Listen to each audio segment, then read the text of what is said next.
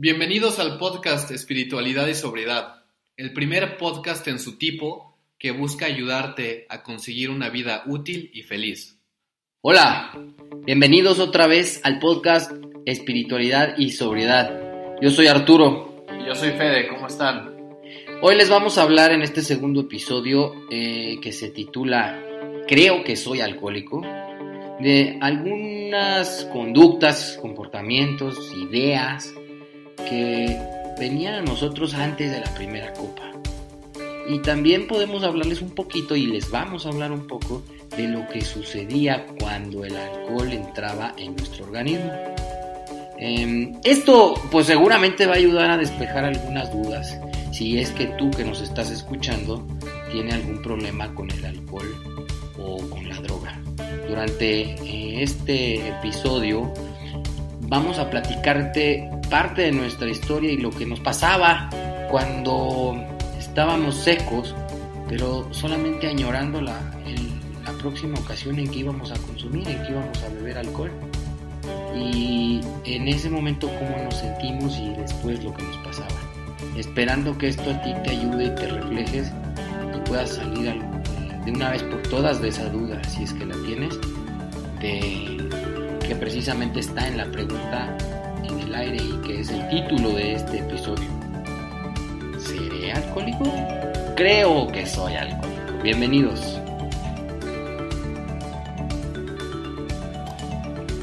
Les vamos a platicar un poquito acerca de las ideas que teníamos antes de esa primera copa. Como ustedes saben, tanto Arturo como yo somos alcohólicos recuperados que buscamos transmitirles nuestra experiencia, es nuestro diferenciador. No venimos a hablarles de,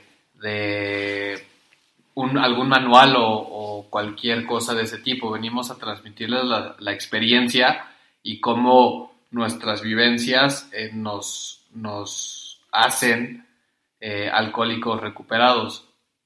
Eh, yo les puedo platicar un poquito acerca de lo que yo creía antes de, de, tomar esa primera copa. porque hago énfasis en, la primera copa? Ahorita Arturo va a desarrollar un poquito sobre eso, pero para mí el hecho de, de tomar era un alivio, era apagar el ruido que tenía en mi cabeza durante todo el día, era el momento en el que podía estar en paz, que iba a estar relajado, era la parte de, del día que más me hacía feliz y por la que más estaba anticipando.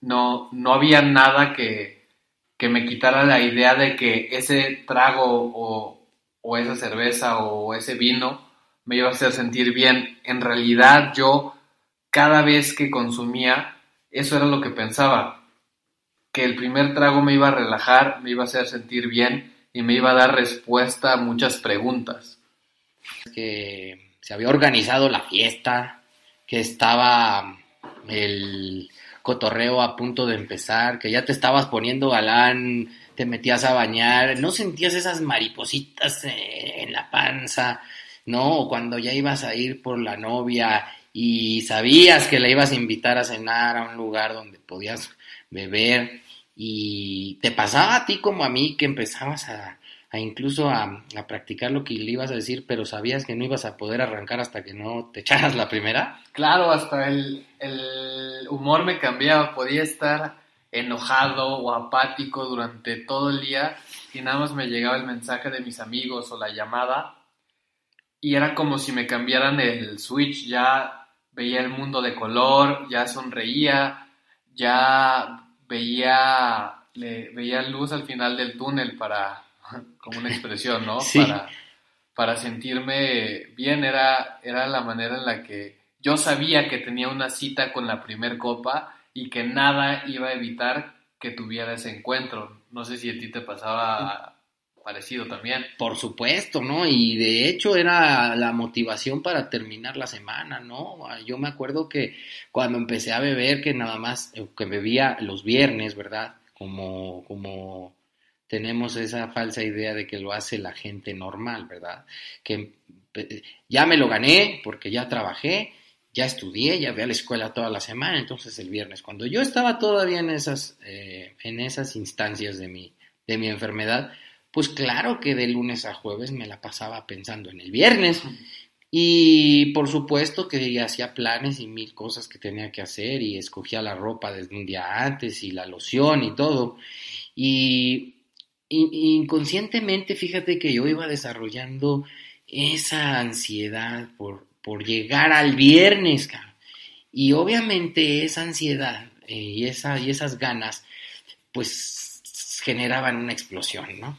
Y bueno, vamos a ver más adelante, lo vamos a platicar. Después de esta ansiedad tan grande y de, estas mariposas en el estómago, ¿qué sientes con, con, esa primera copa? Yo me identifico ahorita mucho con lo que platicas y yo creo que tenemos en común, así como muchas de las personas que nos están escuchando, eso, ¿no? Esas ganas. Y no se diga, a ver, ¿qué me dices tú, Fede? No se diga si eh, traes nueva novia, ¿no? porque estás contento y tienes que festejar. No se diga si la que tenías o la relación de pareja que traías te cortó. O te, o, te, o te mandó a volar, como quiera que se le llame. Porque qué tal, pues eh, canciones sobran, ¿no? Y esas de esas sí no hacen falta, pues de José Alfredo, de Vicente, de Juan Gabriel, de, del Potrillo, de quien quieras para, para ponerte melancólico y triste y darle a la, al alcohol, a la cerveza, empezar con una cerveza con tequila, pero también si estabas algo dudoso, si estabas triste, si estabas muy feliz, si estabas eufórico o algún éxito, un fracaso, pues lo tenías que, que celebrar o festejar o no festejar ni celebrar, pero también con alcohol, ¿te pasó? Totalmente. Y como es viernes, pues no tiene nada de malo, ya me esforcé toda la semana y como dices, me lo gané. Y me río porque me trae recuerdos de ese era mi comportamiento totalmente. El hecho de creer, vivimos en una sociedad de, de siento que de, de borregos, como todos lo hacen, no debe de estar mal. Como está bien visto que se cene con un vino, no debe de estar mal. Como cuando nace un hijo, se brinda, pues es lo que se debe de hacer. Cuando, cuando te casas también, eh, son cosas que tenemos muy arraigadas eh, cultural y socialmente que me hacían, más bien, no me hacían pasar ni, ni por tantito la cabeza que podía llegar a tener un problema, porque pues el, alcohol es un lubricante social, te ayuda a mejorar las relaciones, puede cerrar negocios, es algo con lo que celebras, es un símbolo de estatus eh, y yo no estaba dispuesto a renunciar a eso, más bien eh, estaba convencido que no podía vivir sin eso y ahorita que les platiquemos cómo se desencadenó nuestras historias, se van a dar cuenta por qué hoy vivimos sin eso y por qué somos felices. Oye Arturo, acabo de tener una regresión muy, muy, dura.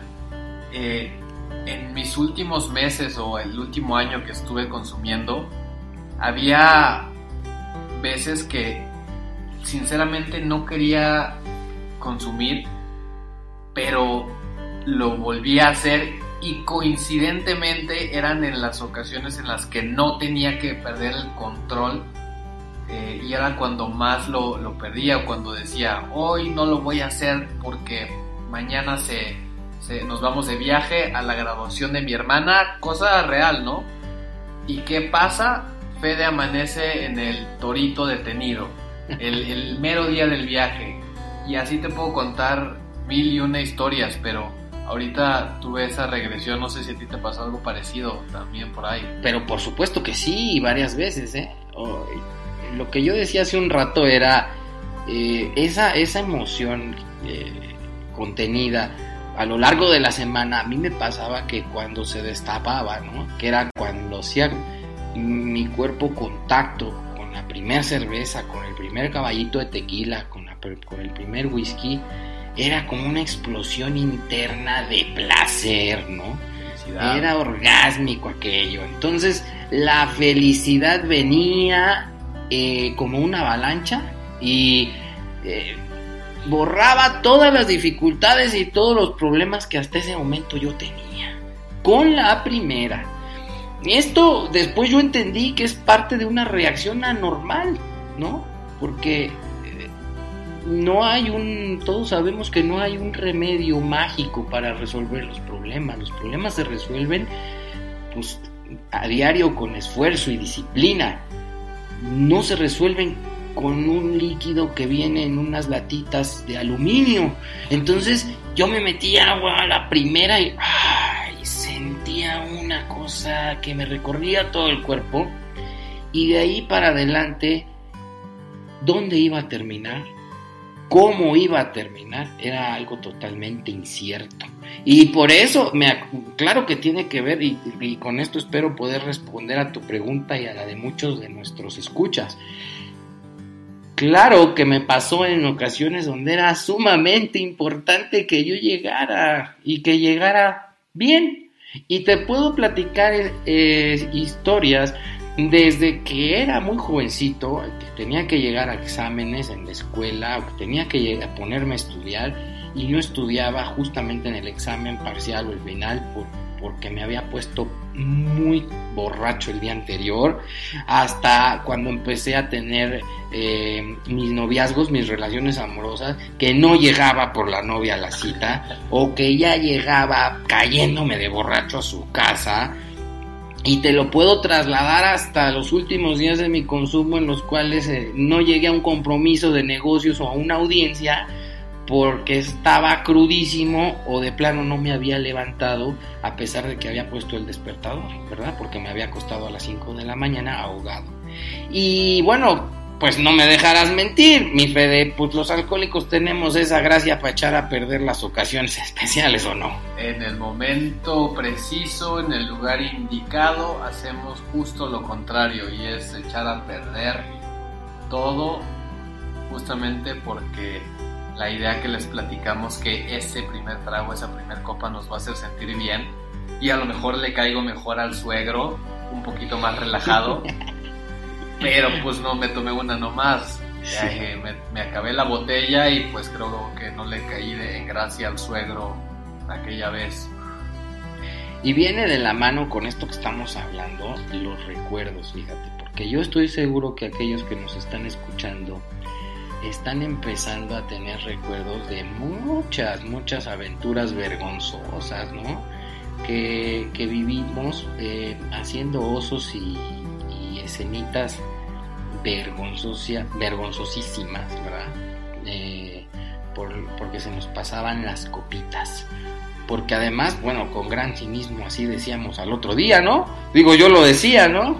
Eh, llegué, a, eh, a aventarme la frase de que se me pasaron las copichuelas o se me, se me pasaron las cucharadas o me tomé la primer cerveza fue la que me cayó mal, ¿verdad? Y ahí viene de la mano, en, viene en cascada una serie de ideas que constituyen más adelante, que crean un engaño, ¿no? Que es, es que no había cenado. ¿Qué otra se te ocurrió a ti? Me pegó el aire, los hielos tenían algo, eh, es que estoy muy triste y por eso me pegó de más. Estoy, estaba muy nervioso. O estaba muy feliz, ¿no? Yo muchas veces justifiqué las borracheras más fuertes que me puse porque estaba celebrando algo, porque era lo que se tenía que hacer, porque si no se celebra estando eh, fundido en alcohol, pues no es celebración, es una ofensa para para el evento, si, si, si privo a la gente de fe de borracho, del fe de alegre, del fe de carismático, pues no es fiesta para ellos. Ojo, esto es lo que yo pensaba. Lo que la gente veía era el Fede tropezándose, el Fede vomitando, el Fede con la, con la corbata en la frente, eh, el Fede que, que le faltaba el respeto a todos pero yo por muy dentro de mí en verdad creía que estaba haciendo a la gente divertirse y bien lo dices, ¿no? Vivíamos engañados. Eh, hay veces que escuchamos que los alcohólicos somos eh, los maestros del engaño, pero nos salió el tiro por la culata porque cuando vivíamos así nos estábamos engañando a nosotros mismos, tratando de engañar a la demás gente.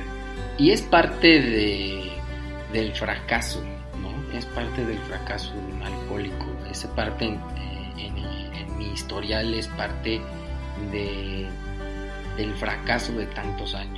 El tener las cosas a la mano, el tener triunfos eh, prácticamente en la mano y echar a perder las situaciones, porque somos mm, tan inoportunos para ponernos hasta el gorro, ¿no? De el día de la entrega del diploma, el día del examen final, el día en que la esa niña tan guapa ya nos dijo que sí quería ser nuestra novia y que íbamos por ella la primera vez a su casa llegar con los pantalones manchados y la guacareada en los zapatos, la bota jaspeada, ¿no? Como, quisiera, como quieras llamarle, y en un estado deplorable, y al otro día sentir que, bueno, eh, convencerse a uno mismo, ¿no? Automáticamente de que no, estoy tan mal, ¿no? No, no, lo hice tan mal. Hay gente más, más borracha, hay gente que hace más ridículos. Yo por lo menos no le pegué. Exacto. Por lo menos sigo teniendo mi casa. Por lo menos no me han corrido del trabajo o de la escuela. O, o por lo menos eh, sigo, mi familia me sigue queriendo, ¿no? Todos estos por lo menos que al final de cuentas nos llevan a ser conformistas. Eh, el camino del alcoholismo se convierte en un camino de minimizar pérdidas en lugar de acumular ganancias y creo que vamos a platicarles ahorita un poquito más acerca de eso. Ok, ok, entonces ya que pasan los días, que estoy preparando mi fiesta, mi compromiso con la señorita, dama, como se le quiera denominar, empiezo a mm, planear todo, ya lo tengo todo bien listo, mi mente de alguna u otra forma no se puede despegar del pensamiento de que ya va a llegar el día y va a llegar el día, eh, las cosquillas en el estómago que empiezan a crecer y llega el día esperado, ¡pum! Entro en contacto con el alcohol. Y entonces, ¿qué crees? ¿Qué pasa? No puedo parar. Pierdo el control y yo no sé cómo voy a terminar. Se oye hasta como dramático, pero es muy cierto, es la verdad. Cuando introduzco en mi cuerpo alcohol, cuando bebo, sin importar qué tipo de licor, cuando empiezo a sentir en mí fluir el alcohol y me empiezo a relajar y empiezo a soltarme puedo bailar, puedo contar chistes y ser muy agradable, ya no puedo parar. Y yo me acuerdo, hasta hoy lo veo, en ese momento perdí el control. Ya no tenía más control. Ya no tenía más control porque eh, podía acabar en 3, 4, 5 horas. Si se me acababa el dinero ya nadie quería y de alguna manera ya no podía conseguir. Pero, pero podía terminar al día siguiente muy mal, podía terminar tomando con gente que ni conocía, podía terminar en una bronca callejera, lleno de sangre, tirado en la calle, tirado en mi cochera, despertar en mi, en mi carro eh, vomitado, o no sé, el, el cómo iba a terminar nunca lo conocí. Sabía cuándo y cómo empezaba la parranda, la fiesta, pero, pero después me di cuenta que, que perdía el control y no sabía dónde iba a terminar y eso cada vez me iba poniendo en situaciones peligrosas. ¿A ti te pasó eso, Fede?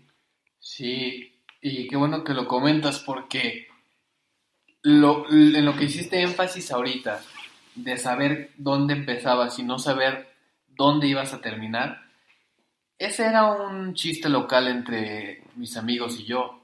Siempre decíamos, bueno, pues empezamos en casa de Pepito a ver esta vez en dónde terminamos. ¿Se acuerdan? La vez pasada acabamos en una fiesta no sé dónde, con tal y tal gente que habíamos conocido ahí. Si los vemos en la calle seguramente nos hubieran asaltado. Lo bueno que andábamos ya entonados. Y esas historias eh, de acabar en algunas otras fiestas empezaron a terminar en empezaba en casa de alguien o en algún bar o en algún restaurante o en un antro y ya no terminaba en alguna otra fiesta, ya eh, acababa amanecido igual que tú en mi coche sin saber en dónde estaba, sin noción de tiempo y espacio. Claro. Una vez recuerdo, para los que nos escuchan fuera de México, yo creí que estaba en un estado fuera de la República y estaba en el centro. Eh, me, estaba checando las bolsas para ver si traía mi pasaporte, pero no, no. Centro de la Ciudad de México. Centro de la Ciudad de México. y, yo creí que estaba fuera, ¿no? Porque era una zona que, que, no conocía. Y así te puedo contar varias de... Eh, ya al final era un tipo de adrenalina o de buscar, pues sí, era lo que sentía, ¿no? Hasta al, al final de mi, de mi consumo pensaba, bueno, estoy aquí empezando a ver esta vez en dónde acabo o cómo acabo o qué es lo que hago. Ya era como, vamos a ver la aventura de Fede en esta borrachera. Fíjate que ahorita que lo comentas me vino un recuerdo. Yo, yo solía bromear mucho con eso y yo decía que me habían secuestrado los ovnis. Sí, yo, yo tenía mucha imaginación para inventar tonterías y justificar con sí mismo mi, mis, mis, locuras, ¿eh? Yo decía que, que, yo era un gran seguidor de, de Jaime Maussan y que los extraterrestres se habían ensañado conmigo y me habían abducido o secuestrado y luego pues eran bien manchados conmigo porque me dejaban no me dejaban ir al baño por lo tanto porque me hacían experimentos por lo que yo me hacía pipí eh, los pantalones, me quitaban mi dinero y me dejaban en colonias este, apartadas y peligrosas para ver cómo sobrevivía el ser humano. O sea, fíjate, yo y, luego lo decía con risa y todo, y pues claro que el cinismo a lo mejor hice reír a la gente y me daba a mí tanta risa de andar con esas tonterías, pero la realidad era esta, ¿no? No, no tenía el control. Y estoy seguro que es una parte de la historia de nosotros que muchos comparten, que la mayoría de los alcohólicos eh, o adictos comparten, y que a ti, amigo, que nos estás escuchando, amigo, amiga, eh, si estas cuestiones que estamos platicando y estas anécdotas ahorita con un poquito de, risa te están haciendo eco, te están dejando eh, salir algunos recuerdos, te están dejando girando, pues es momento de que empieces a plantearte el título de este episodio, ¿no? Claro, y yo, yo quiero hacer un poquito de, énfasis en si nos estamos eh, recordando con risas cosas que nos pasaron, no porque nos estemos burlando, sino porque hoy creemos que estas experiencias a lo mejor se sienten identificados, hoy en día ya las superamos y no las contamos ni, ni en modo de chiste o en modo de burla, en su momento fueron muy dolorosas. Afortunadamente hoy ya estamos en un punto en donde sí decepcionamos, sí hicimos malas cosas, sí éramos personas en las que no se podía confiar, éramos, hoy ya no, por eso nos da risa, por, y porque por el gusto de salir de donde estábamos y donde estamos ahora. Eso yo nada más quería dejarlo claro para, para que no para que no pensaran que nos estábamos burlando de ninguna manera de lo que nos había pasado. Oye, mi Fede, y todo esto me lleva a pensar cuánta autojustificación, cinismo y autoengaño había, ¿no? en mí, porque, oye, no es posible que con todos los desastres que hacíamos, nosotros nos vendíamos al día siguiente la verdad, eh, que no era la verdad, era una verdad este, torcida. y nos la comprábamos. Entonces, eh, te voy a pedir que me ayudes a contestar unas preguntas con, esa mente, eh, mentecita obsesionada y adictiva que tenemos, ¿no? Y, enferma. Eh, por ejemplo, el día anterior me había portado muy mal.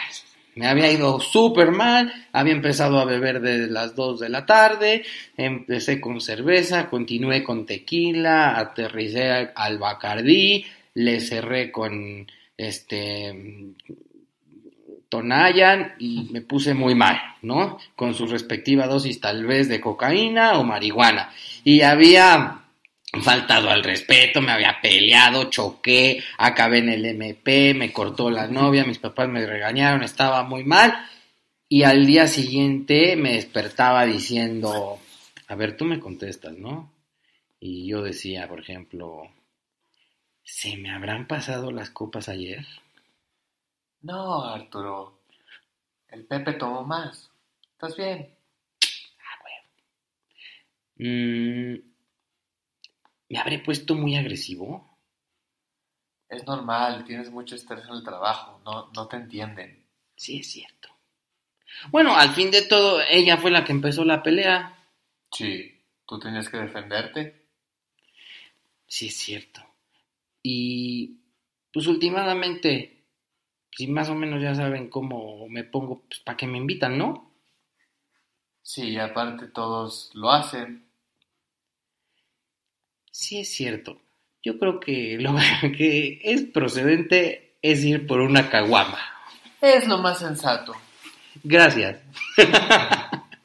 creo que todos hemos hecho esto en alguna ocasión, ¿no? Ahora lo vemos como un juego entre dos, pero es la manera que opera la mente, mi Fede, ¿o qué me dices tú? Totalmente de acuerdo. Siempre eh, vivimos con valga la redundancia, nosotros mismos todo el tiempo. Y solo nosotros sabemos cómo engañarnos a nosotros mismos. Entonces, yo no quiero dejar de tomar porque, según yo, es bueno para mí, me hace bien, me hace una mejor persona, me hace más, me desinhibe, me hace más carismático.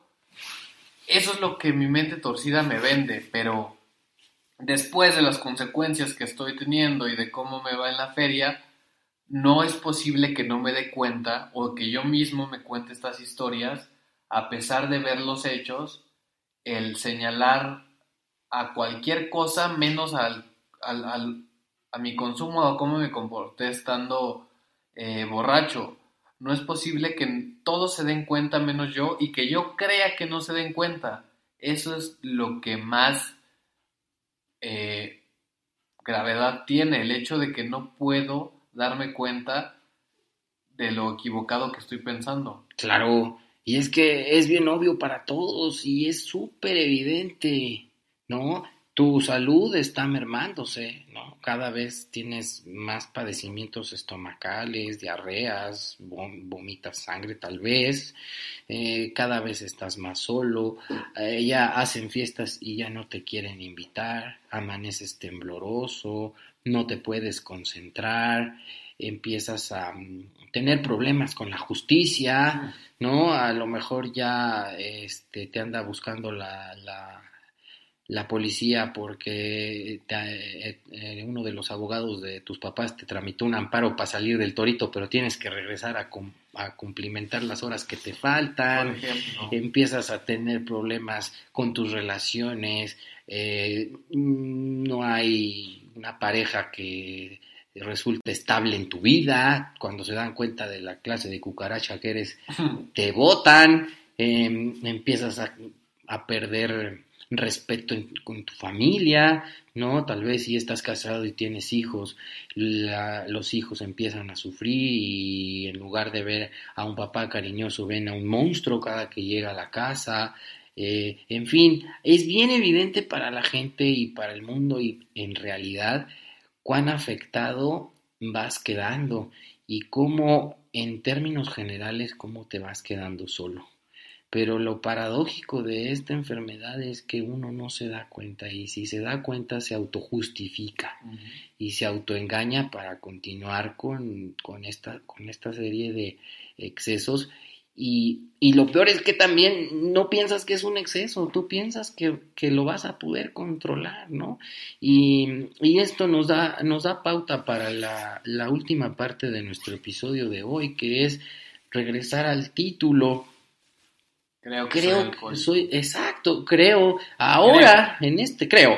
Sí, tengo la duda, ¿no? Sí, me parece, porque en este punto ya después de que todo lo, después de lo que hablamos en este en este episodio y empezando un poco con las ideas antes del primer trago, antes de la primera copa, cómo me siento, eh, qué, qué sucede cuando se está acercando el momento, qué sucede cuando ya llega, mm, haciendo un, un resumen breve de, de lo que hablamos en este episodio, yo creo que ya es momento, mi Fede, para que plantees la pregunta de oro y digas...